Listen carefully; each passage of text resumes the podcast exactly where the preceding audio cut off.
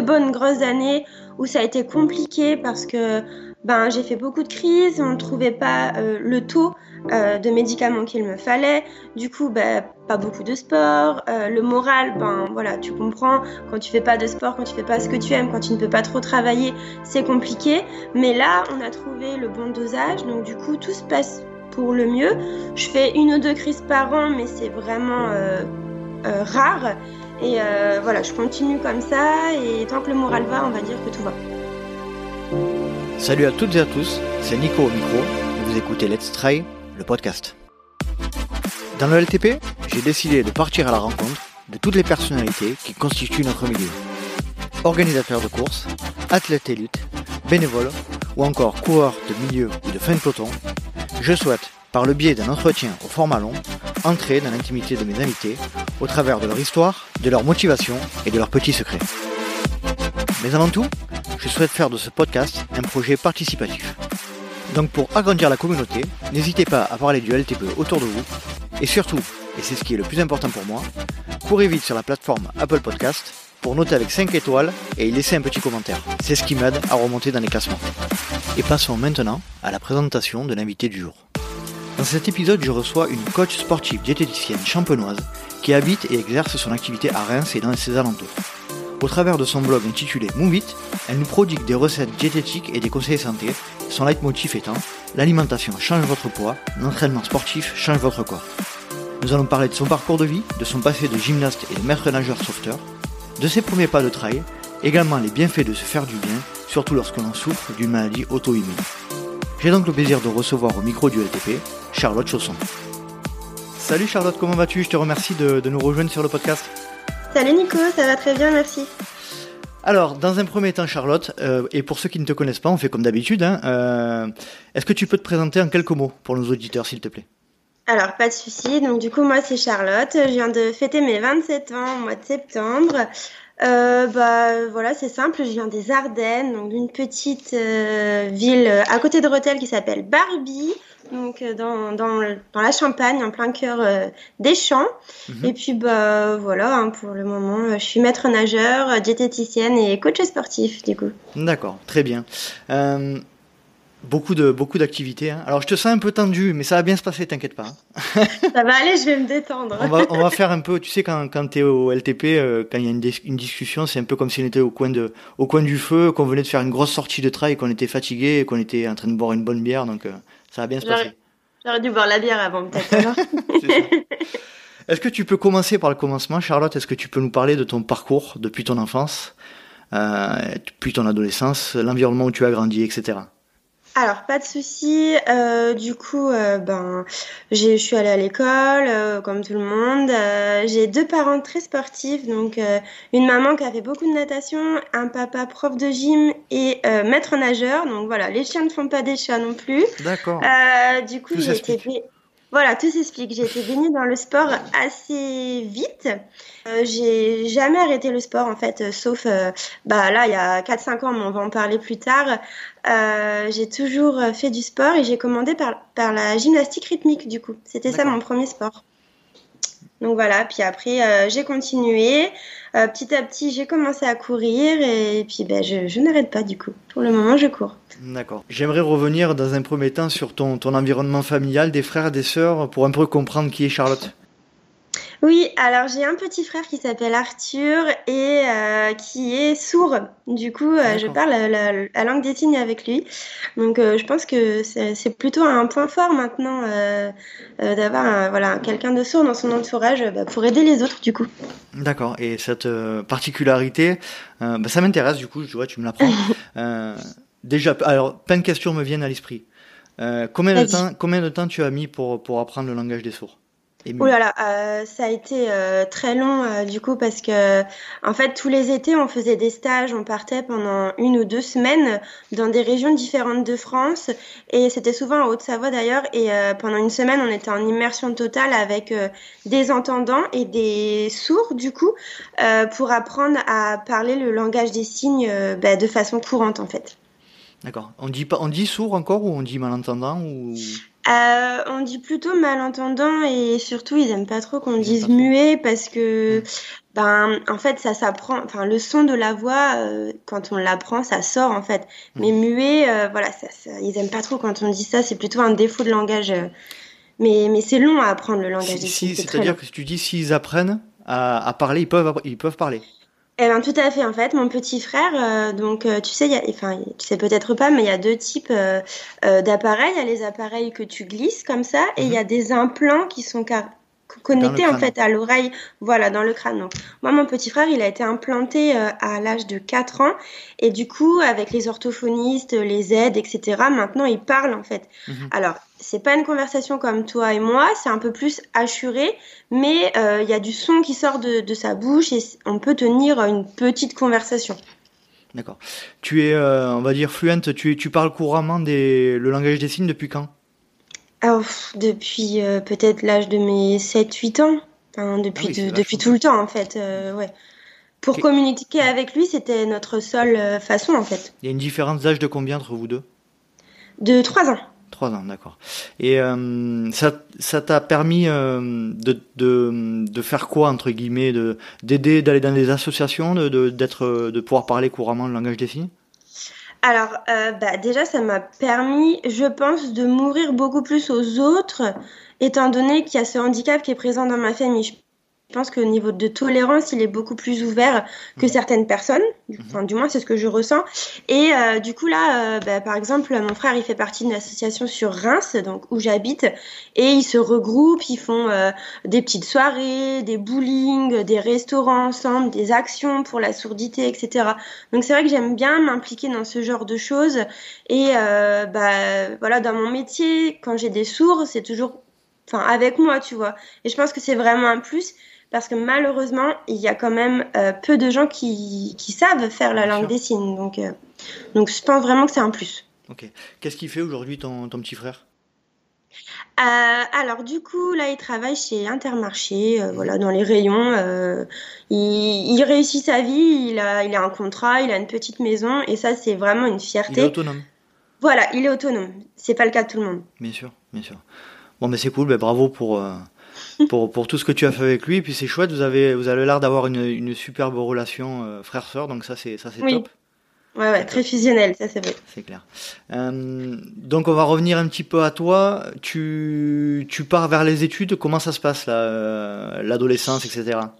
Euh, alors du coup au collège, euh, bon l'école euh, c'était pas trop pas trop ça. Voilà, je préférais les amis, les sorties. Mais ça s'est réveillé au lycée et j'ai pris goût pour les études. Donc du coup j'ai fait un bac S et ensuite directement je me suis tournée au CREPS pour passer mon diplôme de, de maître nageur du coup. D'accord. Donc voilà, donc le CREPS et après j'ai travaillé pendant environ trois ans. Et euh, du coup, j'ai arrêté de travailler euh, parce que bah, je suis tombée malade, du coup, mhm. et j'ai dû reprendre mes études un petit peu, euh, on va dire, forcées par la suite. Est-ce que tu peux nous expliquer un petit peu la maladie dont tu souffres aujourd'hui, si c'est pas trop indiscret? Non, pas du tout, ça va, ça va mieux maintenant. Euh, et eh ben en fait, euh, donc euh, je, je, je, me suis réveillée un matin, euh, j'étais en Belgique euh, avant Noël et mon genou s'est mis à gonfler, mais comme si j'étais tombée, comme si j'avais une entorse, mais alors que c'était pas du tout ça parce que je n'avais rien fait. Et j'ai fait une tonne d'examens et les médecins ont mis plus de huit mois à me diagnostiquer d'une spondylarthrite ankylosante, donc du coup une maladie auto-immune qui s'est peut-être développé avant, mais dont, enfin, j'avais pas ressenti plus de douleur que ça. Et donc, du coup, le temps que les médecins me diagnostiquent, euh, je suis passée par plusieurs phases, ben, arrêt maladie, j'étais en béquille, euh, des moments où je ne pouvais plus bouger du tout parce que du coup, ça irradie au niveau de la colonne vertébrale et du bassin. Et donc, du coup, je me suis demandé euh, qu'est-ce que je vais faire de ma vie? C'est un peu un poids qui te tombe sur la tête, tu comprends pas ce qui se passe, tu peux plus faire de sport, euh, marcher devient difficile des fois. Euh. donc du coup, euh, je me suis dit bon c'est tout, j'ai une maladie mais il faut que je refasse ma vie quand même. Donc du coup, je me suis demandé ce qui me plaisait, de quoi j'étais passionnée. Et c'est vrai que le sport, l'alimentation, ça a toujours régi un petit peu ma vie. Donc directement, je me suis inscrite ben, au BTS diététique. Et c'est de là que j'ai repris mes études, euh, ben, deux ans de BTS. Et aussitôt après, j'ai réenchaîné euh, pour euh, être coach sportif. Donc voilà, j'ai renchaîné tout ça et, maintenant je suis diplômée et, je travaille. Ben, c'est chouette pour mieux comprendre cette, euh, je suis désolé de, rester un petit peu dessus, hein, ça, intéresse certainement les, auditeurs. Comment ça se hum, retranscrit cette maladie euh, avec des signes euh, dont tu peux parler? Alors, donc du coup, moi, ça a été vraiment un gros épanchement de synovie au niveau de mon genou. Donc, je me suis faite ponctionner peut-être trois ou quatre fois mais le liquide revenait à chaque fois en fait. Donc euh, forcément, il y avait quelque chose qui ne tournait pas rond. Et après, ça a commencé à, me faire de, fortes douleurs, comme si on m'écrasait un petit peu le, bassin, la colonne. Et du coup, le fait de, bah, de bouger, tout ça, ça me faisait mal. Donc du coup, bah, obligée d'arrêter un peu toutes mes activités.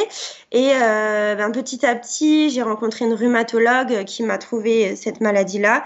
Et euh, j'ai un traitement maintenant euh, de, fond.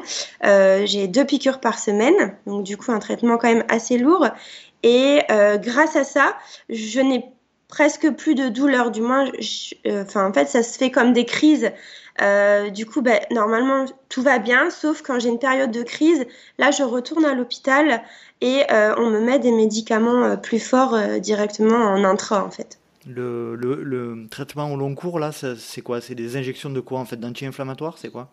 Euh, C'est des médicaments un peu qui régulent mon système immunitaire. D'accord. En fait, c'est mon système immunitaire qui s'attaque à, mon corps, en fait.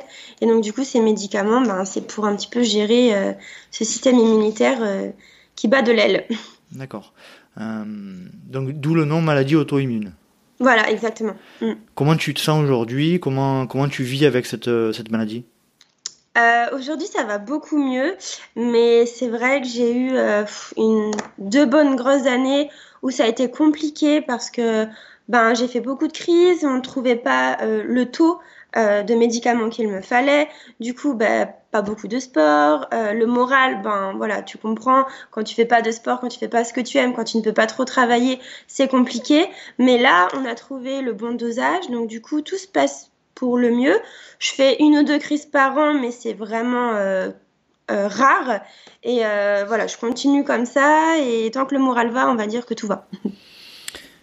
Tu as passé combien de temps sans savoir ce que c'était?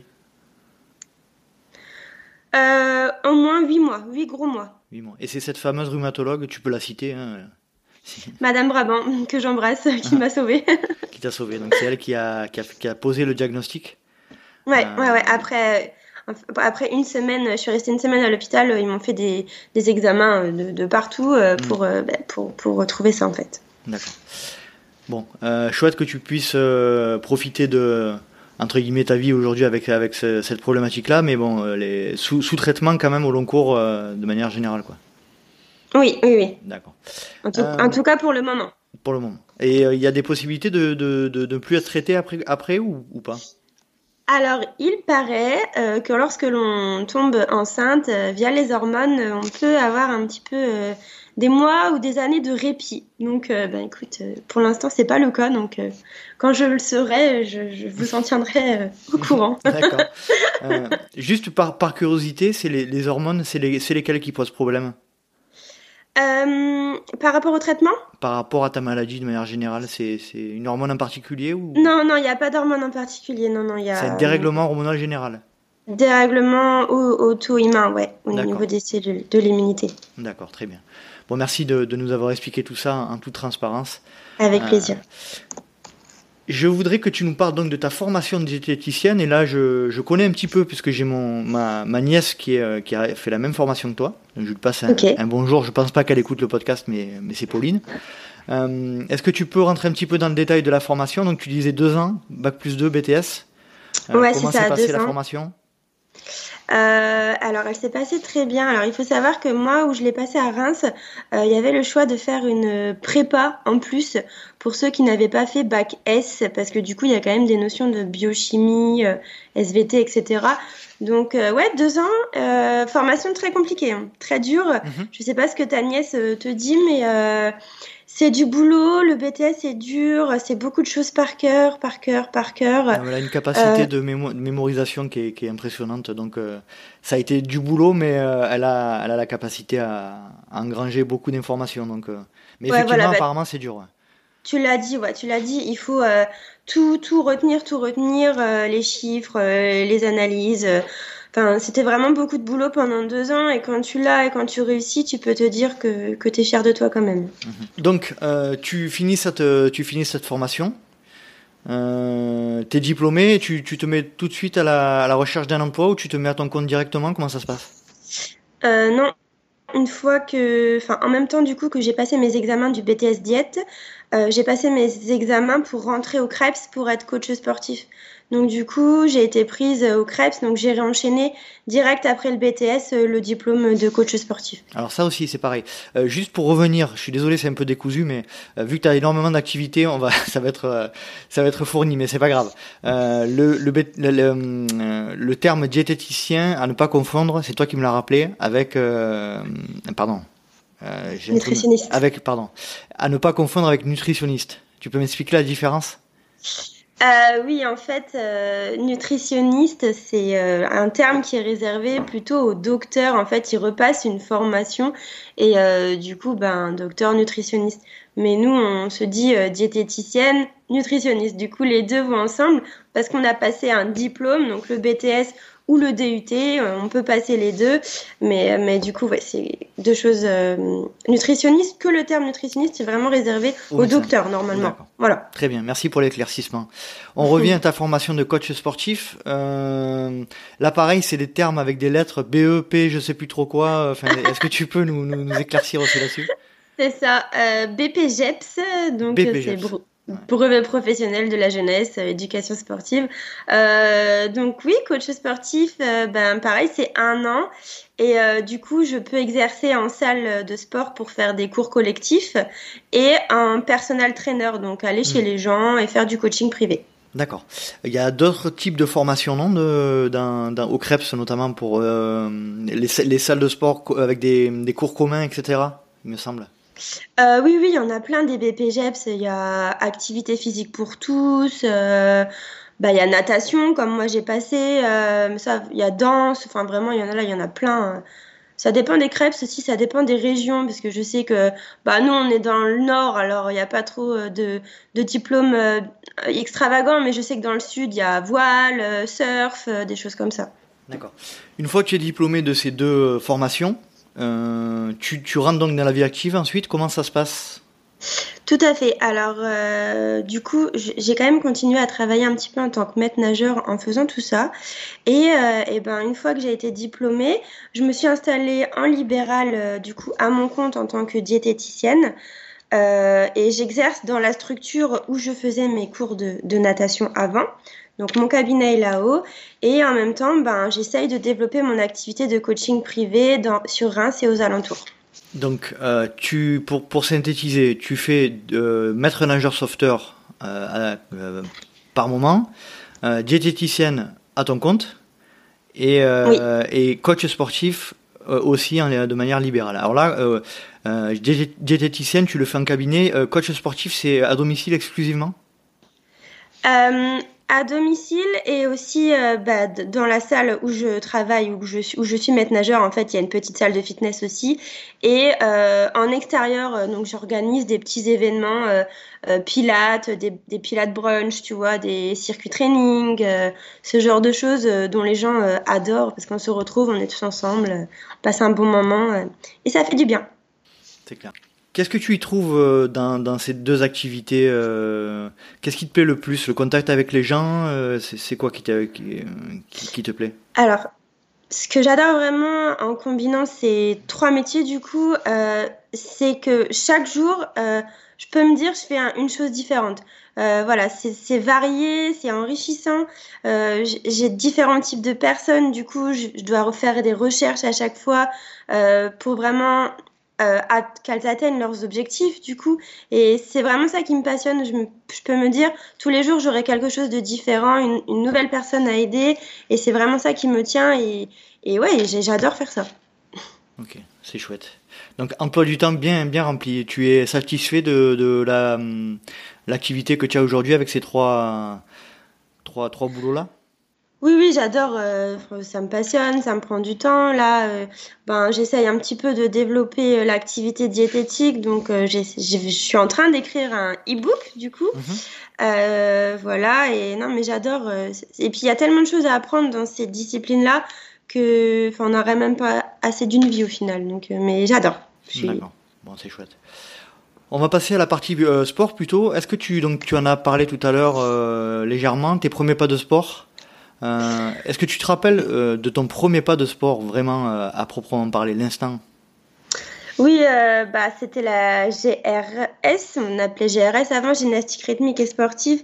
Euh, j'étais toute petite, mais ma première compétition, euh, je devais avoir 6 ans et j'avais pleuré toutes les larmes de mon corps. Trop de stress. bah, T'es la deuxième qui me, qui me dit ça. On fait un petit coucou à Mandine Pezzani dont l'épisode euh, sort le jour où on enregistre là actuellement. Elle, pareil, elle, a, elle, est, elle a commencé par la GRS et ça a été un ah cauchemar. ça a été un cauchemar pour elle. Donc vas-y, j'aimerais que tu rentres dans le détail. Bah, hum, franchement, euh, je, je sais pas, stressée. Et puis, euh, je suis un petit gabarit, j'étais la plus petite, elles étaient toutes grandes. Euh... Oh non, non, trop de pression. T'as as duré combien de temps euh, dans, en GRS euh, J'ai fait 15 ans de GRS. Combien? 15 ans. Ah oui donc, ah oui, oui. Ah, grosse, grosse passion. Mm. T'es patiente quand même, parce que si tu dis que tu l'as mal vécu mais que tu as duré 15 ans, c'est que tu as un sacré ah bah, mental. Euh, oui, après euh, tu apprends, mais tu apprends à gérer tes émotions. Mais euh, la première, c'est quand même difficile. Hein. je, je, vois très bien de quoi tu parles, parce que ma fille est, fait de la gym aussi. Donc, ah bah tu vois. Mm. C'est un, le moment où tu, tu rentres sur le, le praticable. sur le praticable et que tu as 200 personnes dans le gymnase et que tu as, 12 ans, c'est-à-dire tu te dis, mais pourquoi je suis là En termes de gestion de pression, euh, je pense que as, tu grandis un peu plus vite que les autres. quoi. Puis les juges qui te regardent, qui mm. notent avec leur stylo, oh là là. Toi, t'es allé jusqu'à quel niveau en GRS euh, j'ai fait un petit national, euh, donc j'ai changé de club. Je suis allée sur Reims après. on était un groupe de copines, donc on a été en national, championnat de France, tout ça, et on adorait. On se retrouvait en compétition, on partait un week-end sans les parents, c'était cool les premiers moments de liberté. C'est ça. je, les, ai vécus aussi dans les tournois de foot. Euh, c'est vrai que c'est chouette. C'est les moments chouettes. Ça. fait du bien. Mm. Euh, donc, est-ce que tu peux nous parler donc de tes premiers pas de course à pied et de et après ensuite par la suite de trail? Oui. Euh, du coup, la course à pied est venue bah, après, forcément, après la GRS. Bah, je, je pouvais plus en faire. J'étais devenue un peu trop vieille pour ce sport. Donc du coup, je me suis mis à courir euh, au départ avec mon papa qui me suivait en vélo. Euh, et puis petit à petit, j'y ai pris goût et euh, ben voilà, j'ai continué. Et au Krebs, on devait s'entraîner quand même à courir parce qu'on avait des épreuves, notamment le test Luc Léger. Donc je ne voulais pas arriver sans savoir courir. Et du coup, bah, ça m'a, enfin, j'ai adoré quoi. J'ai adoré me préparer, j'ai adoré ressentir cet effort, voir que je progresse. Et euh, puis de là, ben, je ne l'ai pas lâché en fait. D'accord. Donc exclusivement bitume au début? Ouais, oui, oui, que, que, que, route au début. Que route. Et donc euh, le, le, moment de ta découverte avec les sentiers Eh ben, c'était euh, il y a trois ans, en juillet, j'ai fait un trail près de, près de chez nous, à Verzenay, dans la, en Champagne-Ardenne. C'était un 12 km. Euh, devait y avoir 400 euh, mètres de dénivelé, pas plus. Et du coup, je l'ai fait avec mon, mon copain. Et euh, ben, on a adoré, on a adoré l'ambiance, on a adoré l'esprit un peu forêt-vigne. Voilà, la, la, petite bière à la fin. donc, c'était génial. Voilà, c'était génial. On a adoré. Les premiers moments chouettes pour toi. tu disais que tu pas, pas beaucoup d'expérience finalement en trail, as 3 ans? Oui, non, pas beaucoup du tout. T'en avais déjà entendu parler de ce sport avant de t'y mettre ou pas? Bah pas tellement finalement. Euh, non non, avant je faisais que de la course comme ça pour moi, euh, mais c'est quand on a fait le premier trail là, euh, je te dis à Verzenay, que bah on s'y intéressait de plus en plus près et en fait c'est un monde, un monde à part le trail et il y a tellement de choses à découvrir que je, suis encore un bébé, une bébé traileuse. Mhm, c'est clair, c'est clair. Et tu es aujourd'hui, tu, tu fais que du trail ou de la route aussi? Euh, je fais les deux parce que du coup, des fois, lorsqu'on s'entraîne avec le, groupe avec lequel je suis euh, sur Reims, euh, on va le long du canal ou en stade. Mhm. on va courir pour s'entraîner et les week-ends, c'est plutôt sentier. D'accord.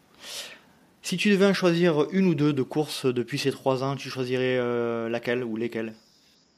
La 6000D, enfin j'ai pas fait la, la, la, 65 je crois, 60 je sais plus.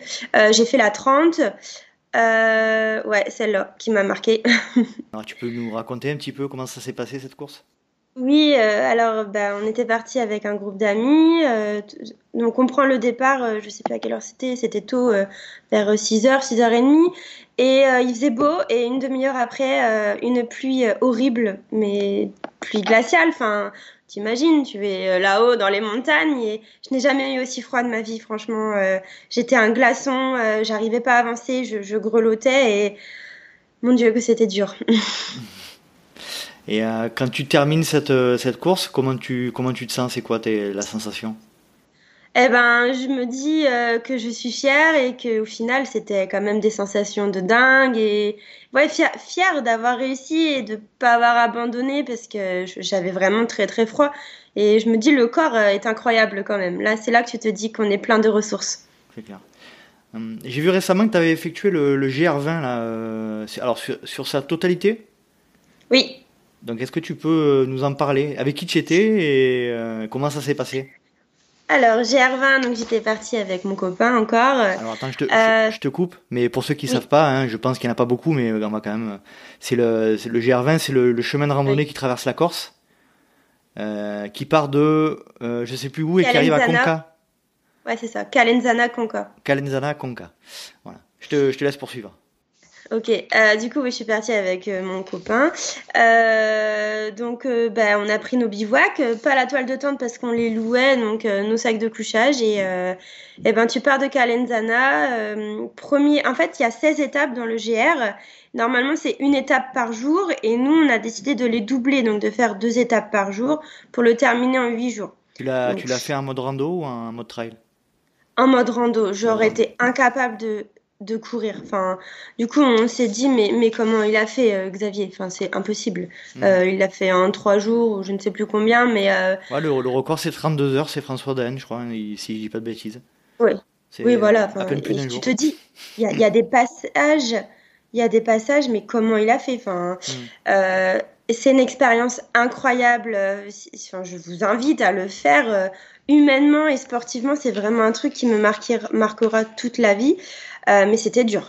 C'est considéré comme un des chemins de rando les plus durs, euh, euh, si ce n'est de France, au monde, hein, il me semble. Hein. Bah, J'en ai pris conscience une fois que j'y étais, en fait. Parce que j'avais regardé des vidéos, mais tu te rends pas compte sur les vidéos. Hmm. Mais le premier jour, le, début de la deuxième étape, je, pense que je suis restée déjà au moins une heure assise sur un rocher parce que j'ai eu peur du vide, en fait. Ah oui. Donc, bah, oui, ça, ça, ça fait peur. les appuis, j'étais pas certaine à chaque fois.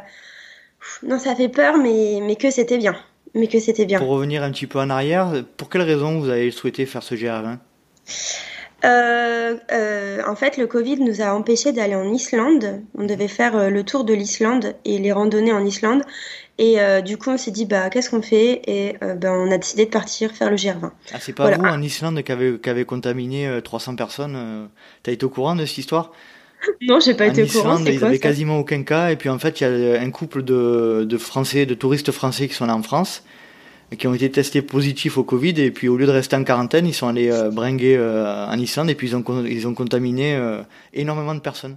Ah non, mais j'étais pas au courant de ça. Oh là là, c'est non, c'est pas nous. Promis, c'est pas nous, on est resté là. non mais oui, du coup, c'était vraiment un coup de tête. On a acheté tout le matériel en deux semaines et on est parti. Voilà, feu. D'accord. Euh, Et euh, humainement, je retiendrai surtout le, c'est vraiment quelque chose d'humain. Tu rencontres des gens euh, incroyable. On a vu, bah, forcément, on a vu plein de gens courir. Je me suis dit, mais moi aussi, j'aimerais courir, mais franchement, mes jambes, elles voulaient pas courir. Hein. C'était trop dur. C'est compliqué, apparemment. Vous avez mis le temps que vous aviez prévu?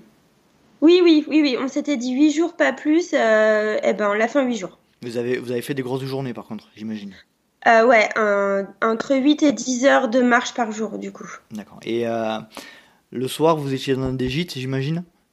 Ouais, on était dans des refuges et, c'était incroyable l'ambiance. Euh, tu connais personne et au final, ben, tu fais des rencontres et, après on se suit du coup tous les jours. C'est plutôt, c'est les mêmes personnes qu'on rencontre. Donc, euh, on a rencontré deux monsieur de 65 ans. C'était la quinzième fois qu'ils faisaient le GR. Et là, tu te dis, waouh, mais waouh, quelle, quelle leçon. Et puis, mm. tu rencontres des gens extraordinaires. Et donc, vous avez été obligé de réserver à l'avance ces, ces refuges? Alors nous, on, les avait réservés parce qu'on ne savait pas trop. Et au final, la plupart des gens qu'on a rencontrés n'avaient pas réservé. Donc euh, tu arrives sur le refuge, tu dis que tu veux une tente et le, monsieur te donne une tente. Et puis euh, voilà. Donc euh, pas, pas besoin de réserver. Pas besoin de réserver. Non. très bien. J'aimerais que tu parles avec nous, si possible, de ton moment extraordinaire. Alors c'est devenu un, running gag dans, dans le LTP, mais je suis très fier de mon jeu de mots. Euh, c'est bien, j'adore. merci, c'est gentil. Un moment unique lié au trail, pas forcément le plus beau, mais le plus atypique et tu te, dont tu te rappelleras toujours. Est-ce que tu as quelque chose? Euh, ouais, ouais, franchement, du coup, c'était sur le trail de la 6000D où j'avais tellement froid. On est arrivé au point culminant euh, de la course et j'avais pas pris de, veste ni rien. et là, il y a un petit monsieur qui me regarde en air désespéré et qui me sort un sac poubelle de sa poche et qui me l'enfile, qui fait un trou parce que j'arrive même plus à bouger mes bras. Du coup, je suis repartie avec son sac poubelle et j'ai fini la course avec son sac poubelle et je me suis dit mais heureusement qu'il était là pour me réchauffer un peu avec son sac poubelle ce monsieur parce que je n'aurais jamais enfin je me serais jamais réchauffée, j'étais tellement en sanglots que voilà. Donc ce monsieur s'il me regarde et s'il m'écoute, euh, merci pour le sac poubelle. des fois, le sac poubelle, ça peut changer la vie. Ah ouais, bah là c'est le cas. Euh, ton plus beau souvenir de trail? Euh, je pense que c'était à Annecy euh, quand j'ai fait la Femina Race. Euh, j'avais fait une crise un mois avant, donc j'étais pas sûre de prendre le départ. Et je l'ai pris, je l'ai terminé bien, en forme, avec une plutôt bonne place en plus, bon, en tout cas à mon petit niveau. Et j'étais vraiment fière de moi parce que ouais, un mois avant, j'étais allongée à plus pouvoir bouger. Donc là, c'était vraiment un beau souvenir. Ouais, voilà. Mm. Et ton pire souvenir? Euh, ah ouais, bah franchement. Euh, non, un autre. Euh, encore à Verzenay, on avait fait le 24 km et j'ai eu des crampes d'estomac, j'ai vomi pendant tout le. Bon, c'est pas très glamour, désolé. j'ai hein. vomi pendant tout le pendant les 24 km. J'ai eu, bah, j'avais envie de vomir, j'ai vomi et bah c'était horrible en fait. Quand t'as des douleurs d'estomac comme ça, d'intestin Bon, je l'ai fini, mais du coup, j'étais pas très belle quoi à l'arrivée. Ouais, tu m'étonnes, tu m'étonnes. euh, J'aimerais revenir euh, sur ton activité professionnelle, mais cette fois-ci en le liant à la pratique de, du trail running. Euh, alors j'ai vu, il me semble, sur les réseaux sociaux que tu, tu pratiquais quand même beaucoup de fitness aussi, de, ou de CrossFit ou. Euh, est-ce que tu peux nous expliquer un petit peu ton organisation d'entraînement pour une semaine type pour toi? Alors, une semaine type, du coup, ça va être euh, trois sorties run, trail. Euh, souvent, je vais m'entraîner euh, le samedi avec les copains, du coup. le dimanche, je fais une sortie nature, libre. Après, j'essaie d'y aller une autre fois dans la semaine, souvent le mercredi. Et après, je complète avec le crossfit, du coup. Deux fois par semaine. D'accord, ouais. Des semaines bien chargées, quoi. Ouais. Euh, je t'ai pas posé la question, mais au niveau des courses trail, tu, tu te limites à, à 30 km, c'est ça à peu près Tu n'es jamais allé au-dessus au, marathon? Ben, on, non, on avait pour projet de faire le maratrail aux passerelles, mhm. mais bon, Covid, du coup, euh, annulé.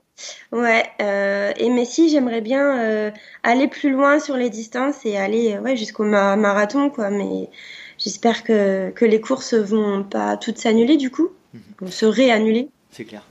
Euh, je te disais que je voulais lier un peu ton activité professionnelle avec le trail. Quand tu fais des séances, euh, déjà premièrement, est-ce que tu coaches des, des trails ou pas du tout? Des trailers ou pas du tout? Pas du tout. C'est un, pour être coach euh, privé de trailer, il faut sur une formation particulière ou euh, Oui, je pense qu'il faut être, euh, faut avoir quelque chose dans l'athlétisme. Euh, mhm. Et puis je me sens pas légitime du tout d'encadrer des trailers. j'ai pas le niveau, j'ai pas les connaissances pour, c'est spécifique. non, non. Et on va parler d'abord du coaching. Qu'est-ce que ça t'apporte le, les connaissances que tu as en termes de, de, coaching dans, dans ta pratique du trail? Qu'est-ce que qu'est-ce que tu pourrais ressortir? Ben pour moi, personnellement, euh, bah, je sais quand même où sont mes limites. Donc ça, je pense que c'est quand même important. Et du coup, au niveau diète, ben, je me fais ma propre diète. Donc ça, forcément, ça m'aide aussi. Et euh, alors, euh, moi, je suis très calée au niveau stretching. voilà, c'est ma passion. Enfin, j'adore tout ce qui est stretching. Mhm. Donc ça, je pense que du coup, ça m'aide quand même beaucoup pour la récupération, surtout par rapport à la maladie. Du coup, mhm. pour éviter les petites crises, je fais beaucoup de stretching, ouais. Beaucoup, tous les jours euh, Pas tous les jours, mais tous les deux jours au moins, ouais. Et tu t'étires avant le, euh, avant un exercice, avant un entraînement ou, pas du tout? Ou tu attends, euh, tu attends d'être à froid? J'attends d'être à froid, ouais. ouais, ouais. Jamais après une séance, hmm. toujours une, ouais, au moins 6 heures après. Ouais, c'est ce que je fais aussi. Je fais, je fais un peu de stretching aussi, ouais, c'est ce que je fais. Ouais. et puis donc tu disais par rapport à ta profession de diététicienne, qu'est-ce qui te Qu'est-ce qui t'aide le plus euh, en ayant cette formation? Tu, sais donc du coup forcément quoi manger, quoi boire et à quel moment? Ben, on va dire que au niveau de mes macronutriments, je sais ce qu'il me faut. Euh, je sais dans ce quoi j'ai besoin en fait pour courir, l'énergie que j'ai besoin pour courir, ce que je digère, ce que je digère moins bien et ça je pense vraiment que ça m'aide pour les courses, en tout cas. Je, je, peux pas, je sais que je peux pas manger n'importe quoi, sinon j'ai mal au ventre, euh, bon, mis à part si je suis malade, mais euh, ça, pour le coup, au niveau de l'alimentation, je sais que je peux me gérer, en tout cas. Mhm. D'accord. Si on parle de, coaching dans le trail, c'est quoi, de ton point de vue, le conseil le, plus important à suivre pour toi? Euh, Que tout est possible. Tout est possible, tout est réalisable. Il faut juste s'en donner la peine. Euh, mais si on a un objectif et qu'on qu'on veut vraiment réussir cet objectif, euh, voilà, il faut être déterminé. On va jusqu'au bout des entraînements et, et, vraiment tout est possible. J'en suis ah, convaincue. C'est plutôt un, c'est plutôt un conseil euh, mindset, mais plutôt ah, physique. Tu, tu, voulais physique Ouais, plutôt. d'essayer de ne pas trop louper les entraînements. non mais en vrai. Ouais, non mais c'est un vrai conseil. Non non mais je me rends compte que dès que j'arrête pendant une semaine ou deux semaines, c'est dur. C'est dur de reprendre derrière. C'est un sport euh, ingrat. Oui, ah oui, mais vraiment. Très très ingrat. Donc euh, ne pas louper l'entraînement. Qu'est-ce que tu donnerais comme unique conseil euh, en rapport avec la, la, diététique et le trail? Je pense que la diététique est vraiment un atout pour performer en, en running ou en trail. Euh, parce que du coup, si on connaît nos besoins en énergétiques, nos besoins en macronutriments, protéines, lipides, glucides, et qu'on peut adapter sa diététique par rapport à nos besoins énergétiques, forcément la performance sera là. Donc ça, je pense que c'est important de les connaître et de se rapprocher d'un professionnel et pas de prendre un plan alimentaire, tu sais, comme euh, mhm. il y en a sur Internet qui sont faits euh, qui sont tout faits en fait. Euh, mais hum, vraiment de, de, de, savoir ce qui nous correspond, de ce dont on a besoin pour faire fonctionner le corps par rapport à nos dépenses. Et, et du coup, je pense vraiment que c'est un atout pour augmenter les performances. D'accord. Ok, on arrive tranquillement ben, du coup à la, à la fin de, de notre discussion. Est-ce que tu as un dernier message à, à faire passer? Bah, continuer de courir et, et, et, et, voilà, prenez, prenez du plaisir, c'est le plus important. Bon, c'est cool. Euh, où est-ce qu'on peut te suivre sur les, les réseaux sociaux, sur Internet? Alors, euh, je suis sur Instagram, donc euh, Movit, et puis j'ai ma page Facebook aussi sur Movit, et mon site internet euh, Movit aussi. Alors, Movit, euh, je précise, M-O-V, plus loin, E-A-T. E-A-T, ouais, c'est ça, voilà. Très bien. Bon, ben Charlotte, je te... on va passer maintenant à l'événement tant attendu. Les questions rapides, des réponses courtes et pas d'arguments. Ok. Plat favori après la course Pâte. Boisson favorite après la course euh, Perrier. Perrier. Ah ouais. Ouais. Moi, et je, je te suis parce que moi, je, je détestais la l'eau gazeuse quand j'étais plus jeune et je maintenant je peux plus m'en passer quoi. Ah, ça fait trop du bien. Même la ceinture, c'est dire. hein. Alors que la ceinture, il y a Ah oui. plein de gens qui l'aiment pas. Mais il faut, il faut, euh, tu, tu me confirmes, il faut, euh, il faut quand même avec, euh, avec précaution la ceinture parce qu'elle est beaucoup salée, me semble-t-il. Avec précaution, mais c'est vrai que post-effort, euh, ça fait du bien pour la récupération. Hum, c'est clair. Tu es plutôt gel, bar, les deux ou aucun des deux? Bar, Fait maison ou industriel? Fait maison. Tu es plutôt grosse rafale de, de vent ou grosse averse de pluie? Vent, Vent, sans hésiter. tu es plutôt racine ou verglas? Racine, Euh, Tu préfères courir de nuit ou de jour deux jours. Le- L'hiver ou l'été Euh, L'été, Le matin, le midi ou le soir le matin, sans hésiter. Alors la question piège, là, attention à ce que tu vas répondre. Tu es, podca- tu es plutôt podcast, musique ou rien du tout Podcast, Voilà La team podcast, on est là Tu préfères courir seul ou accompagné accompagné.